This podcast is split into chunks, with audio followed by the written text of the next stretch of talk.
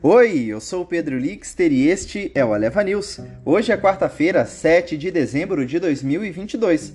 Bolsas recuam com perspectiva mais sombria para a economia global. Copom, PEC no Senado e mais assuntos do mercado hoje. Os mercados mundiais amanhecem em baixa nesta quarta-feira à medida que aumentam as incertezas sobre a direção dos aumentos das taxas de juros pelo Fed e mais rumores sobre uma recessão iminente. Executivos dos maiores bancos dos Estados Unidos alertam sobre uma recessão iminente, já que a inflação ameaça o consumo das famílias americanas. Além disso, o mercado aguarda mais dados econômicos esta semana para obter pistas sobre o ritmo de política monetária do Fed. No Brasil, os investidores aguardam pela confirmação das expectativas de manutenção da taxa Selic em 13,75 pelo Comitê de Política Monetária do Banco Central, o Copom. No lado político, a PEC da transição foi aprovada na CCJ com um extrateto de 145 bilhões de reais, menos 30 bilhões do valor integral no texto original dois anos de exercício do extrateto e definição do novo arcabouço fiscal, substituindo o teto de gastos até agosto de 2023.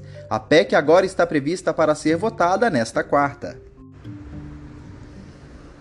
Nas bolsas mundiais, os índices futuros dos Estados Unidos operam com leves perdas nesta manhã de quarta-feira, em continuidade às baixas das bolsas durante a semana, à medida que aumentam as perspectivas de recessão. Na Ásia, os mercados fecharam em baixa nesta quarta com dados da balança comercial da China em novembro abaixo do previsto, que somam aos temores sobre as grandes economias do mundo.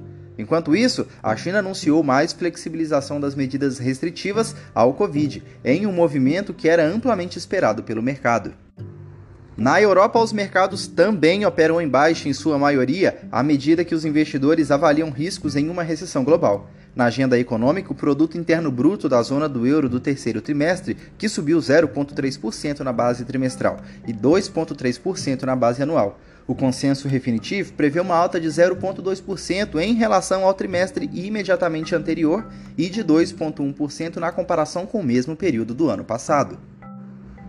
No mercado commoditário, as cotações do petróleo operam em baixa, com incertezas econômicas e perspectiva de taxa de juros mais altas, pressionando os preços. Os preços do minério de ferro na China também recuam, ampliando as perdas da sessão anterior diante da cautela dos investidores em relação à China. E olha só, a CCJ aprova a PEC da transição com expansão de 145 bi no teto para o Bolsa Família. A Comissão de Constituição e Justiça do Senado, a CCJ, aprovou ontem a PEC da transição prevendo uma expansão no teto de gastos em 145 bilhões de reais para garantir o pagamento do Bolsa Família no valor de 600 reais, em uma vitória para o governo do presidente eleito Luiz Inácio Lula da Silva. A PEC agora segue ao plenário do Senado, onde deverá passar por dois turnos de votação antes de ser enviada à Câmara dos Deputados. A expectativa é que as votações no plenário do Senado ocorram na quarta-feira. Este foi o Areva News. O podcast é publicado de segunda a sexta bem cedinho. Acompanhe a gente na sua plataforma de áudio favorita e não perca os nossos episódios. Até mais!